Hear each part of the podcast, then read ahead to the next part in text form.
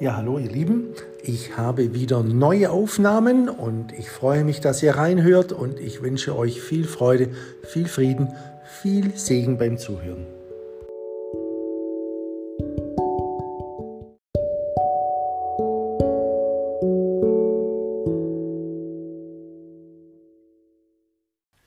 Im Jahr 1920 wurde in den gesamten Vereinigten Staaten der Verkauf von Alkohol verboten. Innerhalb weniger Wochen kauften Menschen überall im Land tragbare Schnapsbrennereien und große Mengen gärungsfähiger Lebensmittel zum Schwarzbrennen von Alkohol. Von Kanada aus entwickelte sich schnell ein organisierter Schmuggel. Der Alkohol wurde von Schiff zu Schiff verkauft. Die sogenannten Rum Rose waren ein gängiger Anblick hinter der amerikanischen Drei-Meilen-Zone.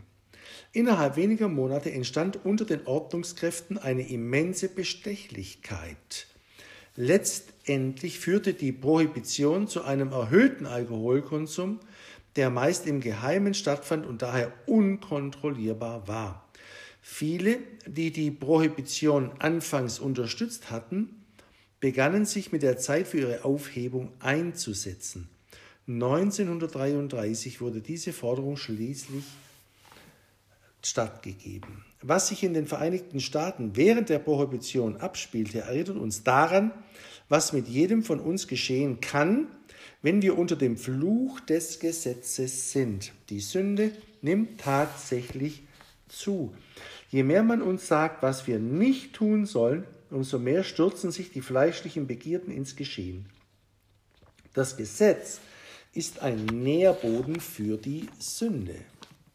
Sogar einer der ergebensten Diener Gottes, der Apostel Paulus, sagte, es sei ihm unmöglich gewesen, die Begierde in den Griff zu bekommen, als er noch unter dem Gesetz war. Die Sünde aber ergriff durch das Gebot die Gelegenheit und bewirkte jede Begierde in mir. Zu lesen in Römer 7, Vers 8. Hast du das verstanden? Die Gelegenheit durch das Gebot? Das Gesetz gibt der Sünde einen Nährboden. Und nicht nur das, du sollst nicht begehren, ist Teil des Moralgesetzes. Du weißt schon, die zehn Gebote. Paulus erklärt, dass dieser durch in Stein gegrabenen Buchstaben Dienst ein Dienst des Todes und ein Dienst der Verdammnis ist. Das schreibt er im 2. Korinther Kapitel 3, Verse 7 bis 9. Die in Stein gegrabenen Buchstaben stehen für die zehn Gebote. Wenn wir uns also unsers, unters Gesetz begeben und sogar unter die zehn Gebote, hat das nur zur Folge, dass wir noch mehr sündigen und nicht etwa weniger. Warum ist es normal, dass die Sünde unter dem Gesetz zunimmt? Weil die sündigen Leidenschaften vom Gesetz geweckt werden. Römer 7, Vers 5. Das Fazit ist, als Christen als Christen erwarten uns mehr Mühe und mehr Sünde, wenn wir unter einer Reihe von Geboten oder Gesetzen leben. Genau deshalb wurden wir dazu eingeladen, ein Leben unabhängig vom Gesetz zu führen, in der radikalen Freiheit der himmlischen Gnade. Der Himmel verkündet uns die anscheinend widersprüchliche Wahrheit, dass das Gesetz der Sünde ihre, ihre Kraft verleiht. 1. Korinther 15, 56. Gäbe es kein Gesetz, dann hätte die Sünde keine Macht. Römer 7, Vers 8. Die Schrift spricht deutlich zu den Trägern des himmlischen Ebenbild Gottes. Wir sind dem Gesetz gestorben. Römer 7, Vers 4 und 6. Galater 2, Vers 19. Wir sind nicht unter dem Gesetz. Römer 6, Vers 14, Galater 5, Vers 18. Wir sind nicht mehr unter der Vormundschaft des Gesetzes. Galater 3, Vers 25. Die Forderungen des Gesetzes wurden völlig in uns erfüllt. Römer 3, nein, Römer 8, Vers 3 und 4. Das Gesetz wurde beseitigt und aufgehoben. Epheser 2, Vers 14, 15 und Hebräer 7, Vers 18. Und Christus ist das Ende des Gesetzes für uns. Römer 10, Vers 4. Aber will Gott denn nicht, dass wir mit seiner Hilfe das Gesetz halten? Denk mal einen Moment darüber nach. Hat Gott dir den Wunsch in die Wiege gelegt, kein Schweinefleisch, und keine Meeresfrüchte zu essen oder am Samstag nicht zu arbeiten? Auf keinen Fall. Das ist nicht die Botschaft des neuen Bundes. Nein, es ist nicht Gottes Herzenswunsch, dass wir das Gesetz halten. Und er will uns auch nicht dabei helfen, es einzuhalten. Stattdessen reicht ihm die Frucht seines Geistes aus. Im Galaterbrief finden wir eine Liste der Dinge, die wir erwarten können, wenn wir uns auf den neuen himmlischen Weg einlassen. Eigenschaften wie Liebe, Geduld und Selbstbeherrschung. Dann sagt Paulus, gegen solche Dinge gibt es kein Gesetz. Zu lesen in Galater 5, Vers 23. Wir machen uns solche Sorgen darüber, was passieren wird, wenn wir das Gesetz aus dem Spiel lassen. Aber das ist keine echte Besorgnis. Gottes Geist wird uns nicht in Richtung Sünde leiten. Er bewegt uns dazu, ein Leben in Integrität zu führen, ohne die angebliche Hilfe des Gesetzes. Wir haben bereits gesehen, dass das Gesetz das Wirken des Geistes in unserem Leben nur behindert. Galater 3, Vers 1 bis 3. Und ein Nährboot für die Sünde ist. Gnade tut genau das Gegenteil. Wir lesen in Römer 6, Vers 14 folgendes. Denn die Sünde wird nicht herrschen über euch, weil ihr nicht unter dem Gesetz seid, sondern unter der Gnade. Soweit. Ist dir aufgefallen, was hier die Begründung dafür ist, dass die Sünde keine Macht mehr über uns hat? Weil wir nicht mehr unter dem Gesetz sind. Eine Beziehung mit dem Gesetz lädt die Sünde in unser Leben ein. Wenn wir dagegen unter der Gnade Gottes sind, sind wir befreit und die Sünde kann nicht über uns herrschen. Bist du also bereit, dich voll und ganz auf den neuen himmlischen Weg der Gnade einzulassen? Aber warte mal, was ist dann mit Römer 3:31, wo Paulus sagt, dass wir das Gesetz nicht aufheben, sondern stattdessen bestätigen? Wenn das Wort bestätigen an dieser Stelle befolgen oder einhalten bedeutet, würde das heißen, dass Christen das Gesetz einhalten sollen. Und es gibt mehr als 600 Geh- und Verbote, die man einhalten müsste. Hat Paulus das wirklich so gemeint? Im Zusammenhang gesehen bedeutet der Begriff bestätigen hier hoch ansehen, wertschätzen oder ehren. Wir sollten das Gesetz als heilig, gerecht und gut ansehen, aber es zu schätzen bedeutet nicht, darunter zu leben. Es hoch anzusehen ist etwas anderes, als es einzuhalten. Nur wer Gottes neuen Weg der Gnade völlig angenommen hat, würdigt das Gesetz in angemessener Weise. Wenn jemand glaubt, er müsse sein Bestes geben, um das Gesetz zu befolgen, hat er nicht erkannt oder zugegeben, dass es unmöglich ist, es zu befolgen. Er schätzt oder bestätigt die Vollkommenheit des Gesetzes nicht, sondern beleidigt das Gesetz, denn er denkt ja, er könne es komplett einhalten, aber wenigstens die Rosinen, die er sich davon auspickt. Das entehrt das Gesetz. Wir respektieren die Vollkommenheit des Gesetzes nur dann wirklich, wenn wir vollständig aussteigen und anerkennen, dass wir Gottes Gnade brauchen. Aber was ist mit Regeln? Der Himmel warnt uns vor ihrem Reiz und zeigt auf, dass auch sie eine Sackgasse sind. Wir lesen im Kolosser 2, 20 bis 23 folgendes. Ihr seid mit Christus gestorben und er hat euch aus den Händen der Mächte dieser Welt befreit. Warum folgt ihr dann noch weltlichen Regeln? Sie mögen weise wirken, aber sie sind ohne Wert und dienen nur menschlichen Zielen. Soweit. Regeln sind dasselbe wie das Gesetz. Regeln gehen davon aus, dass wir schmutzig und fern von Gott sind. Wir haben unsere Beziehung zu Gott nicht mit Regeln begonnen. Wir haben mit Jesus begonnen. Die Bibel sagt, wie ihr nun Christus Jesus als euren Herrn angenommen habt, so lebt auch mit ihm. Kolosser 2, Vers 6. Paulus warnt auch, in der Kraft des Heiligen Geistes habt ihr begonnen. Und jetzt wollt ihr aus eigener Kraft das Ziel erreichen. Seid ihr so unverständig? Galater 3, Vers 1 bis 3. Ein von Regeln oder Gesetzen angetriebenes Selbstverbesserungsprogramm ist nicht der Weg, um zu wachsen. Wir wachsen auf dieselbe Weise, wie wir errettet wurden. Wir wachsen in einer persönlichen Beziehung mit Christus. Er reicht aus. Das ist die Botschaft des Herrn Jesus an uns. So sagt er, ich habe dich zu einem Bund berufen, der größere Herrlichkeit hat. In meiner Treue zu dir habe ich dir ständig Reinheit und ständige Nähe zu mir gesichert. Das ist meine neutestamentliche Verheißung für dich. Zähl darauf, lebe davon. Du hast jetzt und für alle Ewigkeit etwas Höheres, etwas Neues, etwas Unzerstörbares. Im Licht dieser besseren Hoffnung habe ich den alten Weg entfernt, denn er war schwach und nützte dir nicht. Er konnte dich weder vollkommen machen noch dich näher zu mir ziehen. Als du noch nur von dieser Welt warst und fleischlich gehandelt hast, wurde die Sünde ständig in dir geweckt.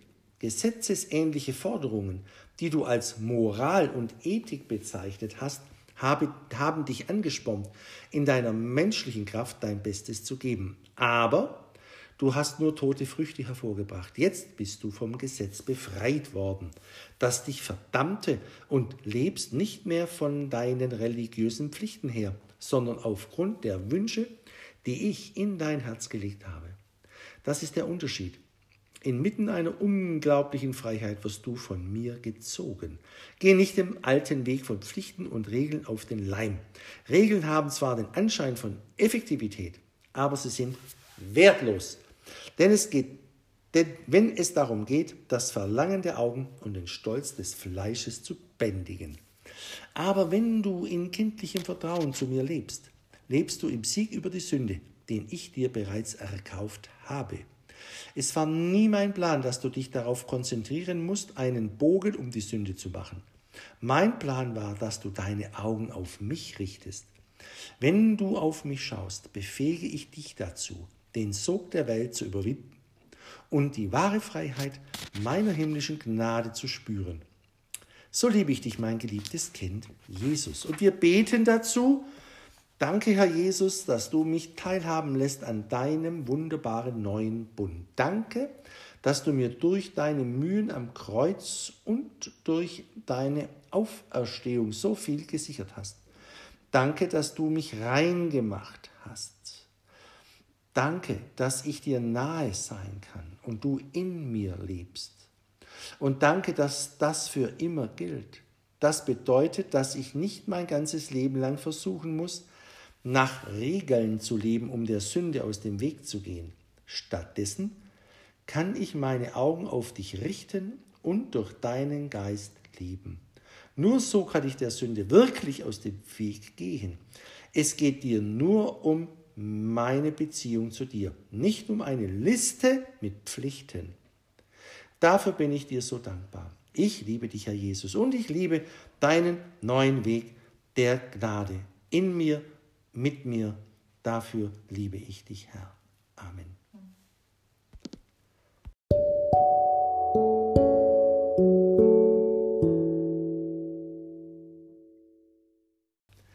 Ich habe ein Rätsel für dich. Was ist hoch und lang und umspannt riesige Flächen? Es kann große Ländereien zu einem Zuhause machen und umspannt sogar das Kapitol, das Weiße Haus und das oberste Bundesgericht. Keine Ahnung? Es handelt sich um einen Eruf. Ein Eruf ist ein Draht, der um einen offenen öffentlichen Bereich gezogen wird um ihn zu einem privaten Bereich zu machen. Zumindest in den Köpfen derjenigen, die hoffen, dass Gott das genauso sieht. Das Gesetz verbietet orthodoxen Juden am Sabbat etwas von einem Bereich in einen anderen oder von einem abgeschlossenen in einen offenen zu tragen oder zu transportieren. So kamen jahrelang jeden Freitagabend bei Sonnenuntergang für die in Städte wie Washington DC und Miami Beach lebenden Juden viele Aktivitäten im Freien schlagartig zum Erliegen und durften erst 24 Stunden später wieder aufgenommen werden. Aber kürzlich hat sich das alles geändert. Wie viele andere jüdischen Gemeinden führte auch die von Miami Beach eine Lösung ein, um das Problem zu umgehen. Sie fanden sozusagen ein Schlupfloch.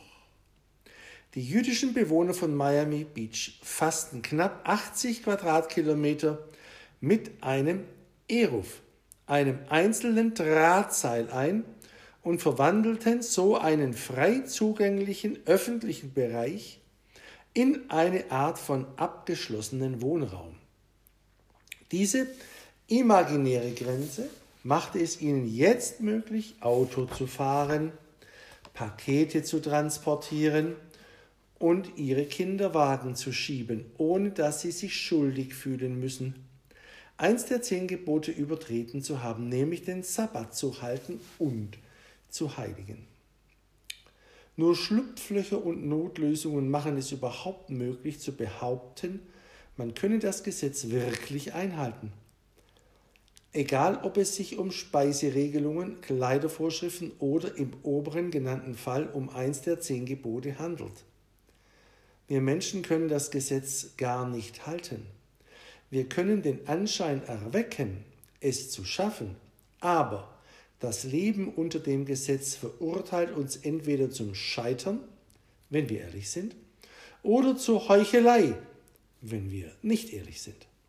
Doch das kann Gott nicht aus der Fassung bringen, denn er hat uns dem Gesetz sterben lassen. Galater 2, Vers 19.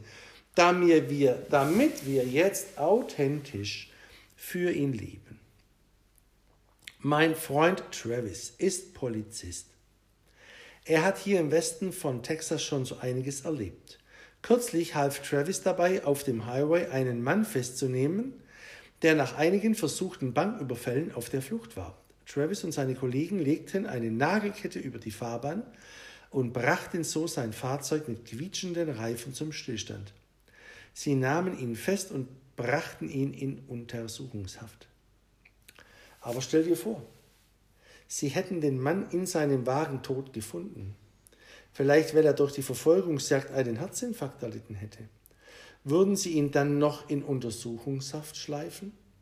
Könnte er dann wirklich noch einen Strafzettel für zu schnelles Fahren bekommen? Natürlich nicht. Tote werden nicht mehr bestraft. Das Gesetz kennt keine Rechtsprechung für Leichen. Genauso sind auch wir Christen dem Gesetz gestorben und es kann uns nicht mehr verurteilen. Im Römerbrief Kapitel 7, Vers 1 bis 4 lesen wir, Wisst ihr nicht, liebe Brüder, denn ich rede mit denen, die das Gesetz kennen, dass das Gesetz nur herrscht über den Menschen, solange er lebt. Also seid auch ihr, meine Brüder, dem Gesetz getötet durch den Leib Christi, so dass ihr einen anderen angehört, nämlich dem, der von den Toten auferweckt ist, damit wir Gott Frucht bringen. Soweit. Gott der Vater ist da ganz deutlich. Wir, die Gemeinde, sind die Braut seines Sohnes. Wir sind mit ihm verbunden und ein Geist mit ihm. 1. Korinther 6, 17. Unsere Beziehung mit dem Gesetz ist vorbei. Schuld und Angst treten nur dann in Erscheinung, wenn wir wie Ehebrecher wieder zum Gesetz zurückkehren. Wir sind bestimmt und berufen zu einer unglaublichen Ruhe und einer wunderbaren Freiheit. Das können wir aber nur erleben, wenn wir verstehen, dass wir für das Gesetz tot sind. Die Armbanduhr zum Aufziehen ist inzwischen veraltet. Der heutige Uhrenmarkt wird dominiert von digitalen Quarzarmbanduhren mit Alarmfunktion, Stoppuhr, Kalender und Lithiumbatterien. Viele von uns tragen gar keine Armbanduhr mehr. Wir schauen nur noch auf unser Mobiltelefon. Der Schreiber des Hebräerbriefs sagt uns, dass der alte Bund genauso veraltet und dem Verschwinden nahe ist, indem er sagt, einen neuen hat er den ersten Bund für veraltet erklärt. Was aber veraltet ist und sich überlebt hat, das wird bald verschwinden. Hebräer 8,13. Das Gesetz verschwindet bald, ist es also immer noch da? Jesus sagte, das Gesetz würde nicht vergehen, bis Himmel und Erde vergangen sind, in Matthäus 5, Vers 18. Und soweit, soweit ich weiß, sind Himmel und Erde noch da. Das heißt, dass das Gesetz von heute noch einen Zweck erfüllt. Aber wenn die Christen dem Gesetz gestorben sind und der alte Bund jetzt veraltet ist, welchen Zweck könnte das Gesetz dann haben? Paulus sagt uns, dass das Gesetz nicht für Christen gilt. Es gilt nur für nicht gerechtfertigte Sünder. 1. Timotheus 1, 8 bis 10. Wir haben ja bereits gesehen, dass das Gesetz uns unsere Sünde zeigt, wenn wir verloren sind. Insofern ist es unser Aufseher, der uns auf Christus hinweist. Aber wenn wir einmal zu Christus gekommen sind, brauchen wir diesen Aufseher nicht mehr. Galater 3, Vers 24 und 25. Wenn also das Gesetz auch heute noch da ist und nicht ein einziger Buchstabe oder Strichlein davon vergangen ist, dann können wir heilfroh sein, dass wir Christen dem Gesetz gestorben sind. Aber irgendwelche Gesetze sind doch in unsere Herzen und Gedanken geschrieben. Das kennen wir aus der Bibel. Hebräer 10, Vers 16. Aber ist es das alttestamentliche Gesetz, das auf unsere Herzen geschrieben wurde? Das würde doch eine Rückkehr zum Gesetz bedeuten, oder nicht?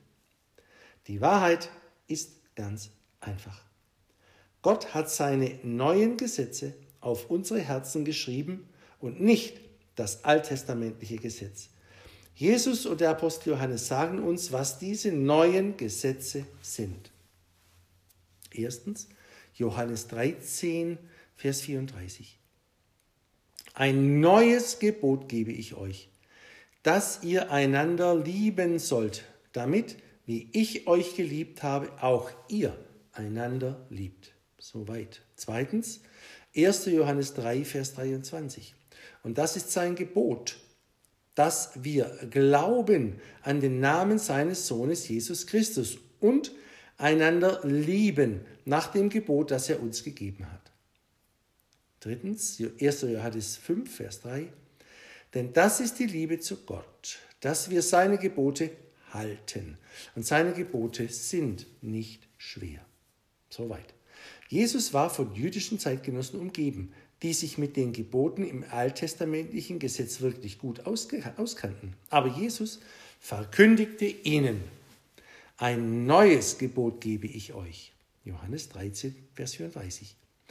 Das weist darauf hin, dass Jesus sich hier nicht auf das alttestamentliche Gesetz, du sollst deinen Nächsten lieben wie dich selbst, 3. Mose 19, 18 bezog. Stattdessen sagte er, dies ist mein Gebot, dass ihr einander liebt, wie ich euch geliebt habe. Johannes 15, Vers 12. Der Himmel sendet uns keine zweideutigen Botschaften über die Rolle des Gesetzes in unserem heutigen Leben. Wir sind frei vom Gesetz. Punkt. Das sind die neutestamentlichen Gebote, die in unser Herz geschrieben sind. An Jesus glauben und einander so lieben, wie er uns geliebt hat. Diese Gebote werden nie schwer für uns sein. Und wir können uns ganz sicher sein, dass die Liebe eine Menge von Sünden zudeckt. 1. Petrus 4, Vers 3. Und hier ist die Botschaft vom Himmel, von Jesus über diese unglaubliche Freiheit.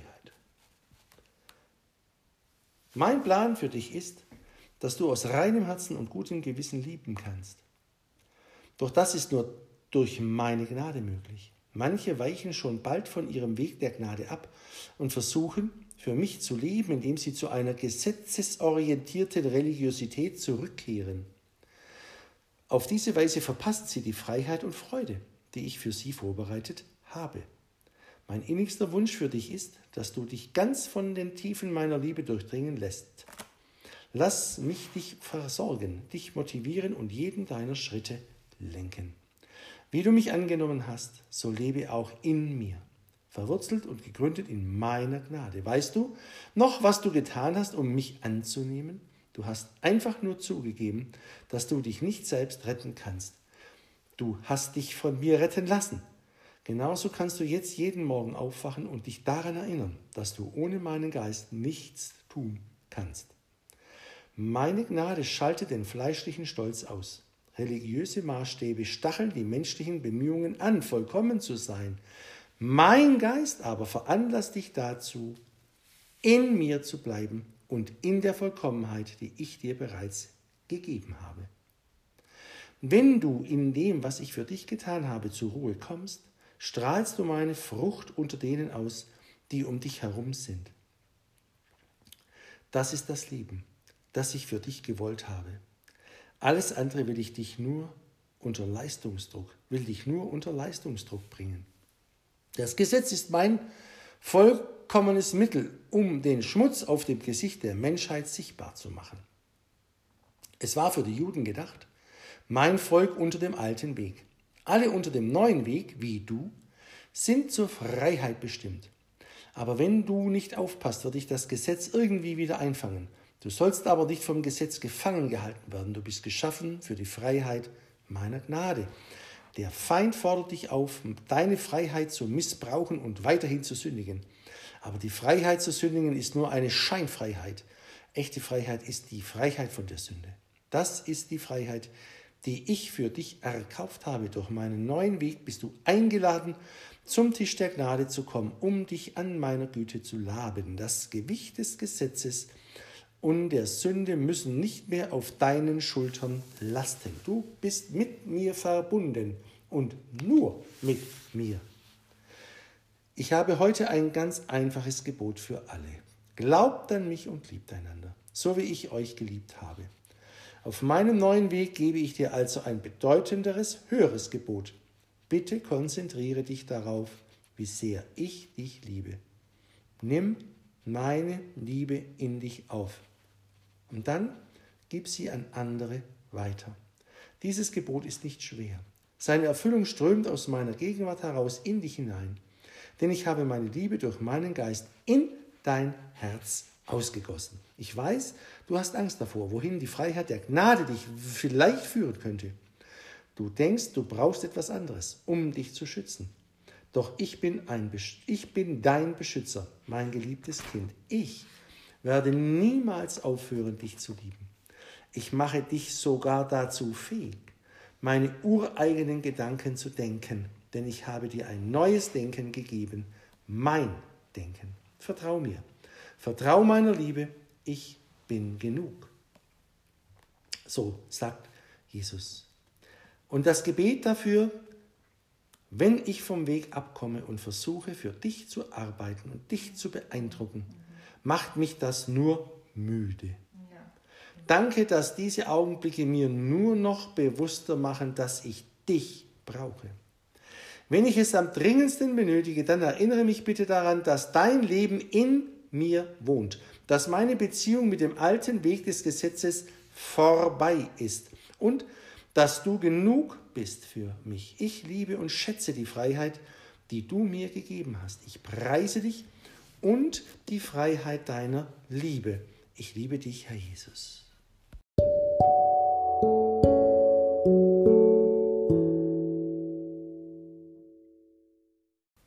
Beim Bibelquiz kreuzten wir geboren von einer Frau an und bestehen mit Bravour. Die Jungfrauengeburt versteht sich für uns Christen von selbst. Aber geboren unter dem Gesetz, hm, wie bitte? Die meisten von uns haben darüber noch nicht viel nachgedacht. Nicht nur Jesus wurde unter dem Gesetz geboren, auch seine damaligen Zuhörer wurden als Menschen bezeichnet, die unter dem Gesetz waren. Zu lesen in Galater 4, Vers 4 und 5. Blättere mal zu Matthäus 1 und dann noch eine Seite zurück. Dort findest du den Titel Das Neue Testament. Aber beginnt die Zeit des Neuen Testaments tatsächlich mit Matthäus 1? Eigentlich nicht. Wenn Jesus unter dem Gesetz geboren wurde, wann hat der neue Bund dann wirklich begonnen? Der Hebräerbrief sagt uns, das Testament tritt erst nach dem Tod dessen in Kraft, der es geschrieben hat. Hebräer 9, Vers 17. Wenn du versuchst, dein Testament geltend zu machen, bevor du gestorben bist, wird das nicht funktionieren. Der Staat lässt das nicht zu. Du musst tot sein, um dein Testament zu vollstrecken und dein Vermögen zu vererben. Warum wird im Hebräerbrief überhaupt von einem Testament gesprochen? Eigentlich ist das ziemlich schlau, denn Testament und Bund sind in der griechischen Ausgangssprache dasselbe Wort. Der Schreiber des Hebräerbriefs sagt, dass Gottes neuer Bund erst mit dem Tod Jesu in Kraft trat, da jedes Testament erst dann vollstreckt wird, wenn der Betreffende gestorben ist. Es war also der Tod Jesu und nicht seine Geburt, der das Zeitalter des Neuen Testaments einläutete.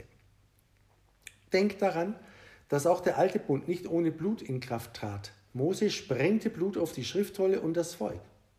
Also ist es ein Gottesdienst, bei dem ich nicht dabei sein muss. Genauso hat das Blut Jesu, das auf Golgatha vergossen wurde, den neuen Weg des Himmels eingesetzt und alles verändert. Es ist wichtig für uns, das zu wissen. Es hilft uns, den zweifachen Dienst Jesu zu verstehen. Erstens begrub er die Menschen unter der wahren Natur des Gesetzes und gleichzeitig sprach er von etwas ganz Neuem, das kommen sollte, wenn uns klar wird, was Jesus mit seinen strengen Lehren wirklich bezweckte, hilft es uns dabei, die Freiheit der Gnade zu spüren, denn wir leben auf dieser Seite des Kreuzes. Jesus sagte seinen Jüngern, sie sollen die, sollten die Menschen lehren, alles zu halten, was ich euch befohlen habe. Nachzulesen in Matthäus 28, Vers 20. Bedeutet das nicht, dass wir die strengen Lehren Jesu befolgen sollen? Keine Frage. Jesus sagte seinen Jüngern, sie sollen das Evangelium predigen und andere lehren, was er ihnen zu lehren befohlen hatte. Aber es gibt eine andere Frage. Glaubst du, dass die Jünger Jesus gehorchten? Ich glaube schon. Und wo können wir den Beweis für ihren Gehorsam finden? In den Briefen, die sie schrieben. Die Briefe spiegeln das wider, was Jesus ihnen zu lehren befohlen hatte. Doch Petrus, Jakobus oder Johannes fordern uns an keiner Stelle dazu auf, all unseren Besitz zu verkaufen, um ins Reich Gottes zu kommen, so wie Jesus in Matthäus 19, Vers 21 befohlen hatte. Die Apostel befehlen uns auch nicht, in unserem Kampf gegen die Sünde notfalls Körperteile abzuhauen, so wie es Jesus in Matthäus 5, 29 und 30 lehrte. Sie behaupten auch nicht, dass wenn wir diese extreme Maßnahme nicht ergreifen, wir in die Hölle geworfen werden, wie Jesus es in Matthäus 5, 22 und Vers 29 und 30 lehrte. Diese harten Lehren Jesu sind von den Anweisungen der Apostel an die neutestamentliche Gemeinde verdächtig weit entfernt. Sie tauchen in keinem der Briefe und in keiner der Predigten auf, die die Apostel in der Apostelgeschichte hielten. Warum nicht? Es gibt zwei mögliche Antworten. Entweder waren die Apostel absichtlich ungehorsam und filterten Jesu Lehren nach seiner Himmelfahrt aus, oder, und das ist wahrscheinlicher, diese strengen Lehren sind nicht das, was Jesus seinen Aposteln zu lehren befohlen hatte.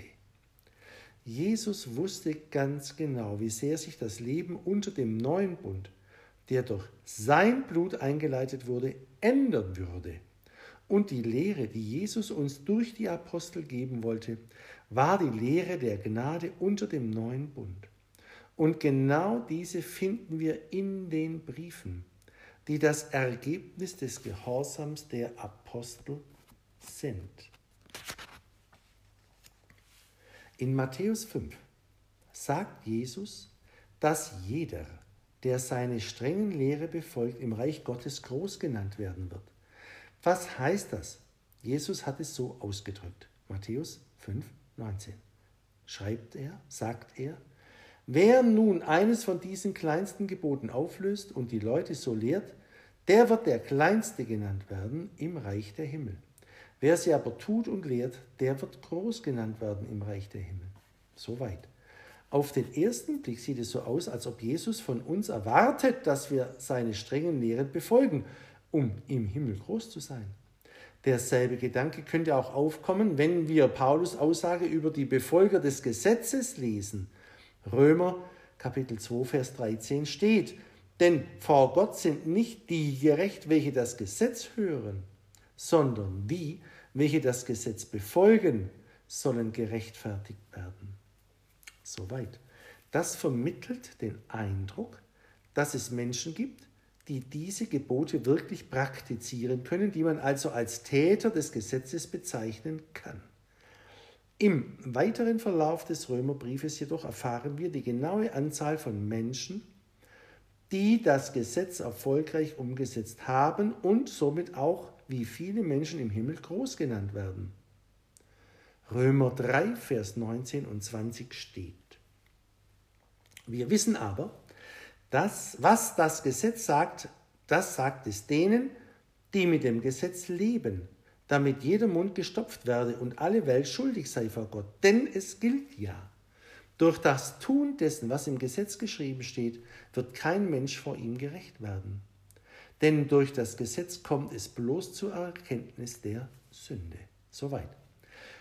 Wie viele Menschen haben das Gesetz also erfolgreich umgesetzt? Null. In den Evangelien zitiert Jesus das Gesetz und hebt die Latte sogar noch an.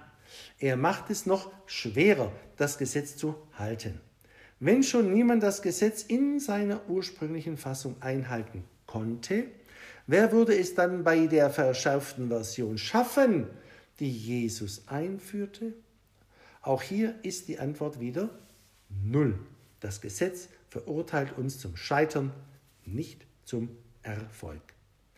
Jesus macht all unsere Hoffnungen und Träumen ein Ende im Himmel groß sein zu können. Denn ich sage euch, wenn eure Gerechtigkeit die der Schriftgelehrten und Pharisäer nicht weit übertrifft, so werdet ihr gar nicht in das Reich der Himmel eingehen, steht in Matthäus 5, Vers 20. Nach dem, was Jesus über die Anforderung an unsere Leistungen sagte, müssen wir es besser machen als alle Pharisäer und Schriftgelehrten, nur um überhaupt in den Himmel zu kommen. Als seine Zuhörer das hörten, verloren sie allen Mut. Da bin ich mir sicher. Jesus war nicht naiv, als er ihnen diesen unerreichbaren Maßstab verkündete. Er wusste genau, dass sie diesen von ihm eingeführten Grad an Gerechtigkeit niemals, auch nur annähernd, erreichen würden. Wie es in Galater Kapitel 4, Vers 4 und 5 heißt, wurde Jesus unter dem Gesetz geboren und das Ziel seiner Lehre war, alle zu erlösen, die unter dem Gesetz waren. Wie würde er sie erlösen? Der erste Schritt war, ihnen zu zeigen, dass alle ihre eigenen Versuche, vollkommen zu sein, vergeblich waren. Der Himmel hat uns einen Bund angekündigt, der im Blut Jesu eingesetzt wurde. Sein Tod auf Golgatha, nicht seine Geburt in Bethlehem, läutete das Zeitalter des Neuen Testaments ein. Diese Wahrheit verdeutlicht die Absicht hinter den strengen Lehren Jesu und sie befähigen uns, die reine Freiheit der Gnade Gottes hier auf dieser Seite des Kreuzes zu spüren. Hier kommt die Botschaft Jesu an uns. Ich wurde unter dem Gesetz geboren um seine Anforderung völlig zu erfüllen, damit du es nicht tun musst. Durch meinen Tod hat der Himmel einen neuen Weg für dich gebahnt und das uralte Versprechen meines Vaters gegenüber Abraham wurde erfüllt.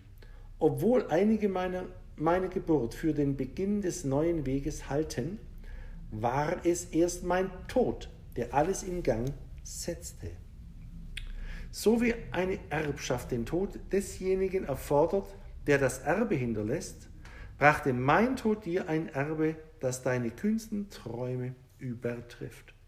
Im Laufe der Geschichte hatte ich viele treue Diener, aber mit meinem neuen Weg habe ich dir etwas Besseres gegeben als alles, was die Diener des alten Bundes je erlebten. Ja, die, die vor dir waren, haben unfassbaren Glauben bewiesen, sogar so weit, dass sie für meinen Namen litten und starben. Doch das Allerbeste habe ich für dich aufgehoben. Denke an deinen Lieblingshelden aus dem Alten Testament. Ich habe deine Beziehung mit mir besser gemacht als alles, was er oder sie jemals hätten erleben können. Weil du auf dieser Seite meines Todes lebst und auf mein vollbrachtes Werk zurückblickst, bist du so begünstigt, wie es noch nicht einmal David der Mann nach meinem Herzen war. Der Dienst des Gesetzes kann mit einer gewissen, kam mit einer gewissen Herrlichkeit. Als Mose vom Berg herunterstieg, konnte mein Volk ihm nicht ins Gesicht schauen, weil es von Herrlichkeit strahlte.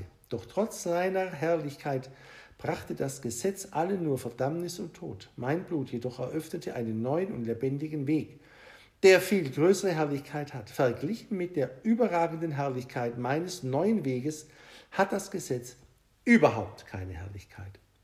Es gibt also keinen Grund, mit dem alten Weg zu liebäugeln. Gott, Gott, Tod und Leben kann man nicht miteinander vermischen.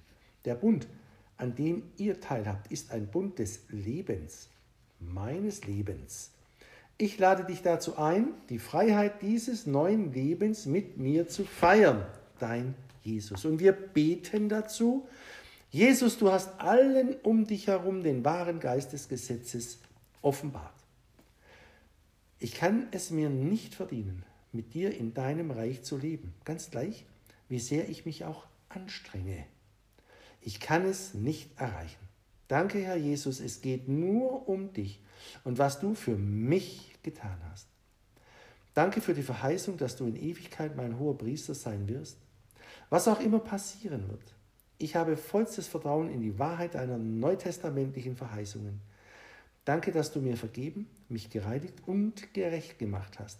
Danke, dass du dein Auferstehungsleben in mich hineingelegt und mich ausgerüstet hast, deinen neuen Weg auch anderen zu vermitteln. Ich liebe dich, mein Herr Jesus.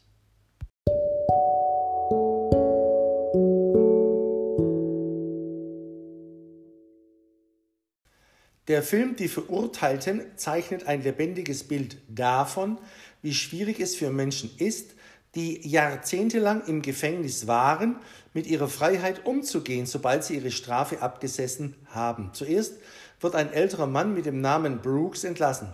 Er ist orientierungslos und offenbar ohne Hoffnung. Letztendlich wird er mit dem Leben in der Freiheit nicht fertig. Er begeht Selbstmord, indem er sich in seiner Wohnung erhängt. Er will lieber tot sein, als mit der nervenaufreibenden Freiheit eines Lebens außerhalb der Gefängnismauern zu kämpfen. Auch ein anderer Gefangener namens Red wird entlassen. Wie es das Schicksal will, landet er in derselben Wohnung wie Brooke einst gemietet hatte. Red entdeckt sogar die Stelle, an der Brooke sich erhängt und die Nachricht, Brooks war hier in einen Holzbalken eingebrannt hatte.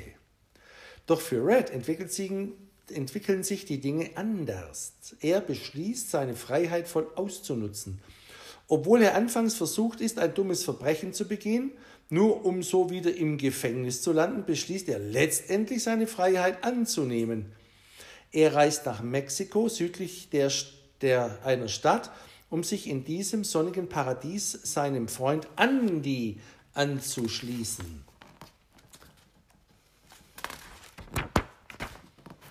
Freiheit, darauf gibt es viele unterschiedliche Reaktionen.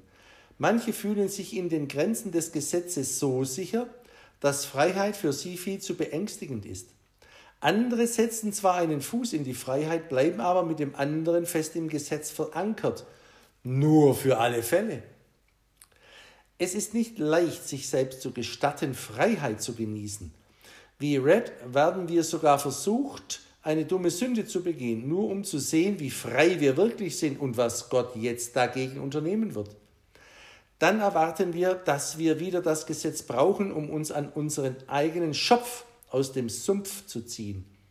Aber Gott akzeptiert das nicht. Er will, dass unsere Einstellung und unsere Taten von Anfang bis Ende von Freiheit motiviert sind. Freiheit fühlt sich gefährlich an. Freiheit bedeutet persönliche Verantwortung. Freiheit heißt, wir können nicht ein Maßband hervorholen, um damit unseren Zustand zu messen. Freiheit heißt, wir sind angenommen, ohne Wenn und Aber. Freiheit bedeutet auch, dass unsere Lebensentscheidungen von etwas anderem als von Schuld oder Angst motiviert sein müssen. Die Freiheit unter dem neuen Bund macht uns dazu frei, Gottes Geist alles sein zu lassen, was er in unserem Leben sein will. Wo der Geist des Herrn ist, da ist Freiheit, steht im 2. Korinther 3, Vers 17. wenn wir Christen uns für das Gesetz als Leitfaden für unser Leben einsetzen, dann ist es, als würden wir ein Sicherheitsnetz für unser Verhalten aufspannen. Doch der Himmel ruft uns dazu auf, das Sicherheitsgesetz, Sicherheitsnetz des Gesetzes durchzuschneiden und auf dem Drahtseil der Gnade zu balancieren. Wenn wir das tun, werden wir auf geheimnisvolle Weise das Gleichgewicht halten können durch Christus in uns. Wir sind dazu geschaffen, Jesus zu vertrauen, nicht nur was das Ziel der Reise angeht, sondern auch was unsere Charakterbildung unterwegs betrifft. Unter dem Strich heißt das, dass wir Gott nichts schuldig sind. Aber das ist schwer zu glauben. Wenn wir in christlichen Familien, Schulen oder Gemeinden groß geworden sind, haben wir vielleicht gehört, Jesus hat so viel für dich getan. Was wirst du für ihn tun? Dann machen wir uns auf den Weg und bringen Opfer, um ihm alles zurückzuzahlen, was er für uns getan hat. Doch er hat den Schuldschein gegen uns gelöscht und vernichtet. Das steht im Kolosser Kapitel 2, Vers 14. Was wäre, wenn das Opfer, das der Himmel von uns möchte, darin besteht, dass alle unsere Sinne für die erstaunliche Gnade Gottes geweckt werden und wir einfach nur Danke sagen? In Hebräer 13, Vers 15 steht, durch Jesus also lasst uns Gott alle Zeit das Opfer des Lobes darbringen, nämlich die Frucht der Lippen, die seinen Namen preisen. So weit. Die Frucht der Lippen, die seinen Namen preisen, das ist ein echtes Opfer. Das ist es, was der Himmel will, ein dankbares Herz. Stell dir vor, plötzlich steht ein Freund vor deiner Tür. Er bringt dir ein Geburtstagsgeschenk, das du nicht erwartet hast. Du bedankst dich und winkst zum Abschied, während er in sein Auto steigt und wegfährt. Dann öffnest du das Geschenk, es ist schön. Oh, es sieht teuer aus. Und dann es kommen Schuldgefühle hoch. Wann hatte dein Freund Geburtstag und hast du ihm irgendetwas geschenkt? Es fällt uns schwer, etwas einfach nur anzunehmen. Wir denken immer, wir sollten etwas zurückgeben. Und wenn wir das nicht können oder nicht getan haben, werden wir von Schuldgefühlen überwältigt. Wir versuchen anderen irgendwie etwas zurückzugeben durch Geschenke, Gefälligkeiten oder Freundschaft. Es fühlt sich nun ja egoistisch an, wenn wir es bei einem aufrichtigen Dankeschön belassen und uns einfach an unserem Geschenk freuen. Doch ein Gedanke ist absolut absurd, dass wir Gott etwas zurückzahlen könnten. Vor allem für das, was er durch den Tod und die Auferstehung Jesu für uns getan hat. Himmel und Erde sind sein, und ihm gehören die Tiere auf den Bergen. Er hat alles gemacht und braucht nichts von uns. Er lässt sich nicht von Menschenhänden dienen, als brauche er etwas. Siehe Apostelgeschichte 17, Vers 25. Nein, vielmehr ist er es, der allem und allen Atem und Leben einhaucht. Wer hat Gott jemals ein Geschenk gemacht, das ihm nicht sowieso schon gehört? Wie wäre es also, von Gott zu empfangen, anstatt zu versuchen, ihm etwas zu geben. Unser Gott ruft uns dazu auf, umsonst von seinem Geist zu empfangen. Es gibt keine andere Möglichkeit, für die Freiheit der Gnade geweckt zu werden. Es geht nur darum, zu empfangen und in Dankbarkeit zu leben. Und das ist die Botschaft von Christus an uns, die sagt, meine Gnade hat dich nicht nur errettet und erhält dich bis in alle Ewigkeit, sie bildet und formt dich auch, damit du Leben aus mir schöpfst. Die Selbstbeherrschung, nach der du so verzweifelt suchst, liegt im Charakter meines Geistes. Sie ist meine Frucht, nicht deine. Und durch die Kraft meiner Gnade komme ich in deinem Leben zur Entfaltung. Das Ergebnis ist immer ein gottgefälliges Leben, denn ich bin Gott und ich bin dein Leben. Außerhalb von mir selbst gibt es keine Form der Gottgefälligkeit. Ich werde mächtig in dir wirken, damit du ein Leben führen kannst, das auf andere Weise nicht möglich ist. Die Verbindung zwischen dir und mir führt zu einem Leben, das von Gnade motiviert ist. Meine Gnade ist nicht nur Vergebung und eine neue Bestimmung, durch Gnade habe ich dir mein Leben gegeben. Ich habe dir einen Ehrenplatz gegeben, direkt neben mir. Von diesem himmlischen Aussichtspunkt aus lebst du dein Leben und kannst auf der Erde weise Entscheidungen treffen. Und unabhängig davon, wie du dich entscheidest, werde ich nie deine Berufung oder die Gaben, die ich dir gegeben habe, widerrufen. Ich nehme dich an, wie du bist, ohne Wenn und Aber.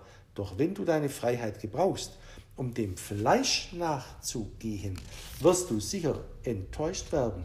Ich habe dich so geschaffen, dass du das höchste Maß an Erfüllung findest, wenn dein Leben ein Ausdruck von mir ist. Und da mein Leben durch dich überfließt, sähst du eine gute Saat in das Leben der Menschen, die du liebst. Ganz gleich, was du in diesem Leben tust. Tu es voller Dankbarkeit mir gegenüber. Nicht, dass ich deinen Dank bräuchte. Aber wenn du deine Gedanken auf das richtest, was ich für dich bin, wirst du frei in Dankbarkeit zu leben. Und das ist eine starke Antriebskraft für dein Leben. Du wirst nicht aus Druck leben und geben, sondern aus einem fröhlichen Herzen. Das ist mein Wille für dich, weil ich dich eifersüchtig liebe und mich so sehr danach sehne, dass du ungehindert all die Gnade genießt, die ich über dir ausgegossen habe. Jesus. Und wir beten dazu, danke Herr Jesus für die Freiheit deiner Gnade. Danke, dass du mich in deinen Arm hältst und mich nie im Stich lässt. Ich glaube dir, dass ich im Himmel sein darf. Doch ich glaube dir auch, wenn es um mein tägliches Leben geht, dein Geist ist die Quelle alles Guten, das du in mir hervorbringst. Ich verstehe nicht vollständig, wie die Freiheit, die du mir gegeben hast, mich von der Macht der Sünde befreit, aber du sagst, dass es so ist. Du sagst, dass die Sünde ohne das Gesetz tot ist. Ich glaube dir und bitte dich, dass du meine Sinne für deine erstaunliche Gnade wächst. Ich liebe dich und kann dir nicht genug dafür danken, dass du mich mit Freiheit beschenkst. Amen.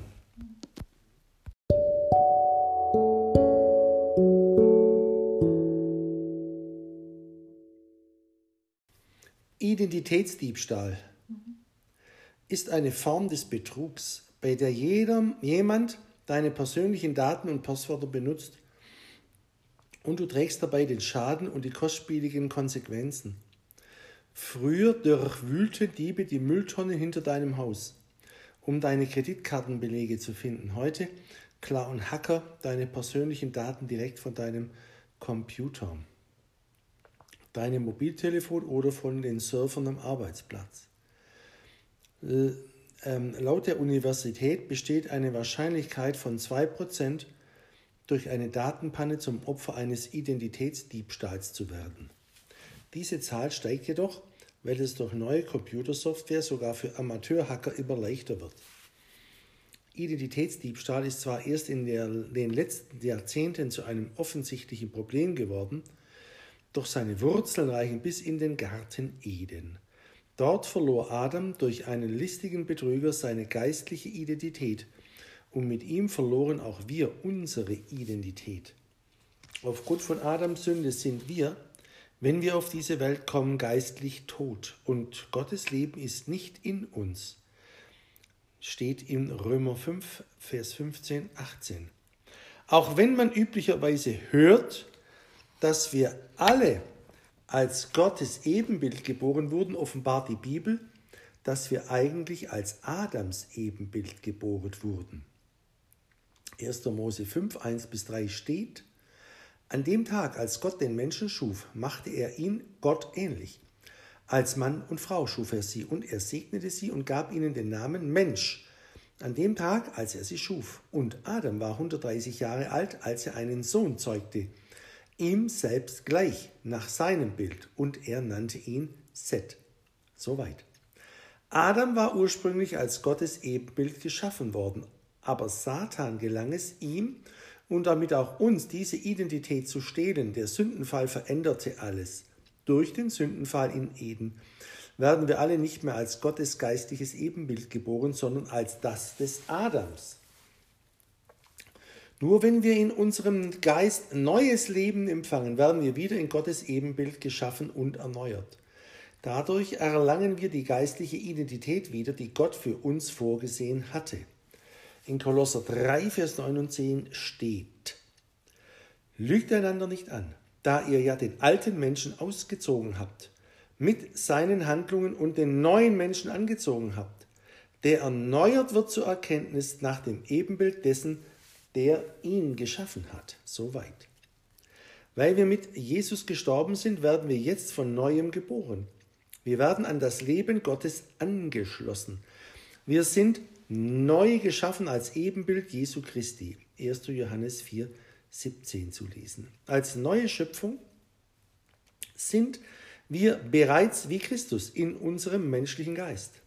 Und wir sind dazu berufen, diese neue Identität auszuleben während unser Denken in der Wahrheit erneuert wird, wer wir im Innersten wirklich sind. All das verleiht dem Konzept der Wiedergeburt erst seine wahre Bedeutung. Wir brauchen einen Neustart. Das Alte kann nicht in Ordnung gebracht werden. Es kann nur ausgetauscht werden. Genau das geschieht mit uns bei der Errettung. Das, das Alte verschwindet und das Neue kommt. 2. Korinther 5, 17. Wir werden als geistliches Ebenbild, wir werden als Gottes geistliches Ebenbild wiedergeboren. Diese Nachricht ist unglaublich tröstlich. Wir sind in Sicherheit, weil wir jetzt in Christus sind. Wir sind mit Christus in Gott verborgen. Steht in Kolosser 3, Vers 3. Hast du schon einmal darüber nachgedacht, was es heißt, mit Christus zusammen in Gott höchstpersönlich eingehüllt zu sein? Wir werfen um uns mit Ausdrücken wie aus der Gemeinschaft ausgeschlossen sein und versuchen Gott näher zu kommen. Würden wir doch nur auf den Geist Gottes hören, denn er bezeugt die ganze Zeit, dass wir ein Geist sind mit ihm. 1. Korinther 6, 17. Wir sind an der Seite Jesus sicher in ihm verborgen. Wie viel näher könnte man ihm kommen? Wir sind bereits am sichersten aller geistlichen Orte, fest umarmt vom König selbst. Wir sind genauso sicher wie ein eingeborener Sohn. 1. Johannes 4,17. Denn er hat uns erkauft und uns seine eigene Gerechtigkeit und Heiligkeit verliehen. Christus mit uns und Christus in uns. 1. Korinther 1, Vers 30. Durch ihn aber seid ihr in Christus Jesus, der uns von Gott gemacht worden ist zur Weisheit, zur Gerechtigkeit, zur Heiligung und zur Erlösung. Vielen von uns geht es leicht über die Lippen, dass wir erlöst sind, wie es der obenstehende Vers andeutet. Doch es fällt uns schwer, auch die Gerechtigkeit und Heiligkeit anzunehmen. Ja, klar in Christus sagen wir, als würde es sich um irgendeine weit entfernte Gerechtigkeit handeln, die keinerlei Auswirkung auf unser jetziges Leben hat. Aber wie gerecht bist du, wenn Christus Jesus dir zur Gerechtigkeit gemacht worden ist? Und wie heilig bist du, wenn Christus Jesus deine Heiligkeit geworden ist? Diese Eigenschaften besitzen wir, weil Jesus unser Leben ist. Kolosser 3, Vers 4. Wenn uns bewusst wird, dass wir mit Jesus Christus gekreuzigt, begraben und auferweckt wurden, können wir erkennen, dass Gott uns deshalb als gerecht und heilig bezeichnet, weil er damit unser Wesen beschreibt. Es geht weit darüber hinaus, dass er uns nur ein Etikett mit der Aufschrift gerecht aufklebt. Es geht weit darüber hinaus, dass er uns nur in seine Familie aufnimmt. In unserem menschlichen Geist sind wir wie er. 1. Johannes 4,17. Wir sind gerecht. Wir sind heilig. Gott sieht uns so, weil wir so sind. Denk mal darüber nach. Wo steht denn in der Bibel, dass wir kurz vor dem Eintritt in den Himmel noch den letzten Schliff bekommen müssen? Nirgends. Ja, wir bekommen einen neuen Körper, wenn wir aus dieser Welt gehen, aber einen neuen menschlichen Geist oder eine neue Seele bekommen wir nicht. Warum nicht? Weil unser innerer Mensch für den Himmel bereit ist. Und zwar schon hier und jetzt. In unserem menschlichen Geist sind wir bereits in den Himmel versetzt. Epheser 2, Vers 6. Die natürliche und die geistliche Welt existieren gleichzeitig. Keine ist weniger real als die andere. Im Grunde genommen hat aber nur die geistliche Welt Bestand, denn die materielle wird eines Tages vergehen und ersetzt werden. Alles, was wir sehen und anfassen können, wird zerstört und ersetzt werden. Nur unser menschlicher Geist wird ewig leben. Die geistliche Realität ist die bleibende. Gott lädt uns also ein, eine zwar unsichtbare, aber bleibende Realität kennenzulernen, dass wir neu sind, dass wir eins sind mit ihm und dass wir bereits mit ihm in den Himmel versetzt worden sind. Kannst du hören, wie der Heilige Geist das bezeugt? Hier kommt die Botschaft Christi an uns. Als sorgsamer Aufseher deiner Seele habe ich alle Vorkehrungen getroffen. Ich habe deine Sünde an meinem Leib ans Kreuz getragen und durch meine Wunden wurdest du von der geistlichen Krankheit geheilt, unter der du einst littest. In meiner Weisheit habe ich dir vergeben und dich mit meiner freimachenden Gnade überschüttet. Du lebst also nicht mehr für dich, sondern für mich. Du bist jetzt meine Schöpfung und dein alter Mensch ist tot und verschwunden. Du hast den neuen Menschen angezogen. Es stimmt, du wirst immer noch erneuert, wenn es darum geht, mich wirklich zu erkennen. Aber im tiefsten Inneren könntest du nicht neuer sein, als du es jetzt schon bist. Es gebührt dir am meisten, deine Gedanken auf die Dinge zu richten, die oben sind, dort, wohin du mit mir auferweckt und versetzt bist. Du hast Entscheidungsfreiheit, aber nutze diese Freiheit nicht dazu, ein törichtes Leben zu führen. Das Ergebnis solcher Entscheidungen ist nur Scham und Enttäuschungen. Sie sind Zeichen des Todes. Du aber wurdest dazu geschaffen, mein göttliches Leben auszudrücken. Du bist gestorben, aber dein neues Leben ist sicher in mir verborgen. Ich habe dich mit allem ausgerüstet, was du für das Leben und die Ehrfurcht vor mir brauchst. In meiner Freundlichkeit habe ich dir erlaubt, Anteil an meinem göttlichen Ebenbild zu haben. Seitdem du aus mir geboren wurdest, wohnt mein Wesen in dir. Du kannst gar nicht in Mustern der Sünde weiterleben, ohne einen inneren Widerstand dagegen zu verspüren. Das passt nicht mehr damit überein, wer du jetzt bist. Ich bin der Herr Jesus Christus, der letzte Adam und der lebendig machende Geist. Ich habe dir vergeben und dich in mir zum Leben gebracht. Höre, wie mein Geist deine wahre Identität bezeugt. Jesus. Und wir beten, das Gebet würde lauten oder lautet, danke, dass das Evangelium mehr ist.